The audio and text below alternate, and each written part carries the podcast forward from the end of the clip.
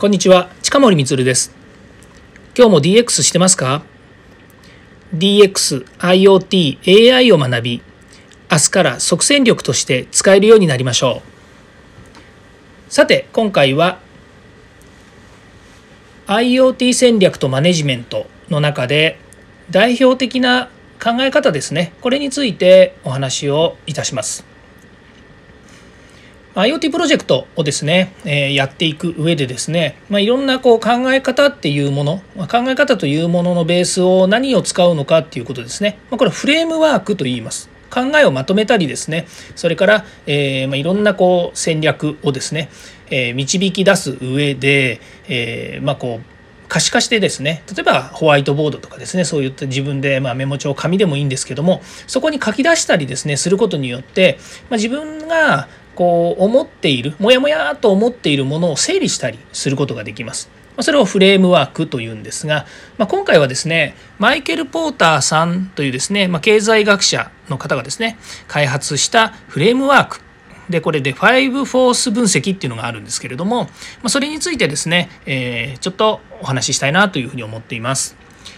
でフレームワークですね問題解決をするために、えー、まあ、手順を追ってですね、まあ、大体こう決まった形で、え、導き出すことによって整理ができるということなんですけども特にその5フォース分析というのはですね所属する業界の、えー、競争要因を、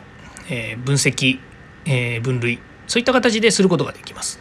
まそれによってですね業界の収益性や魅力それから特徴を知ることができたりします。それとですねあの経営者がそれに対して効果的な経営とかですねマーケティング戦略こういったものをですね作る際にですね、えー、自社にとっての、えー、機械損失がないようにまたは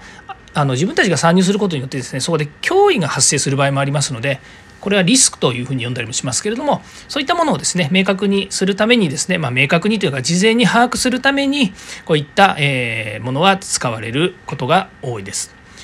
ちょっと細かく見ていくと、え新規参入企業の脅威というものそれから売り手の交渉力それから買い手の交渉力から代替品の脅威既存企業同士の競争ですねまあ、こういった5つのものがその5フォース分析のですね、え5つの、まあえー、フレームのですねお題になってまいります。で例えばですねこれあの、まあ、事例正しいかどうか分かりませんけど、えー、こういうですね、えー、ものの中に事例としてはですねやっぱりウーバーって皆さんタクシーのですねあの配車サービスあったんですけど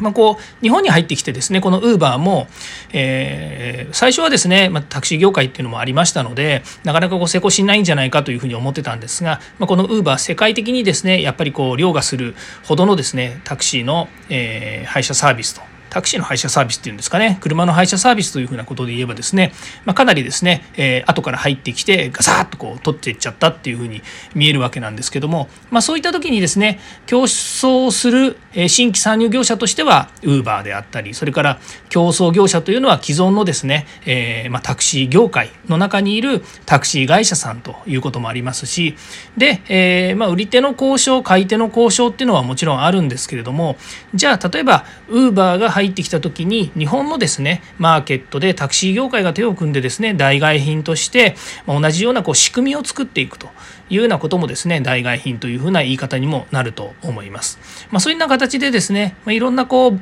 えー、司法からのですね、えー、分析をすることによって、えーこれまでにない新しいマーケットを構築する上でですね今現状の把握ができてくるというようなことになります。はいえ今回はですね代表的な考え方の中で5フォース分析というものをですねお話ししましたがまた次回ですね、え違った視点でのですね、えーとえー、代表的な考え方ですねこれをですねお話ししたいと思います。ではまた。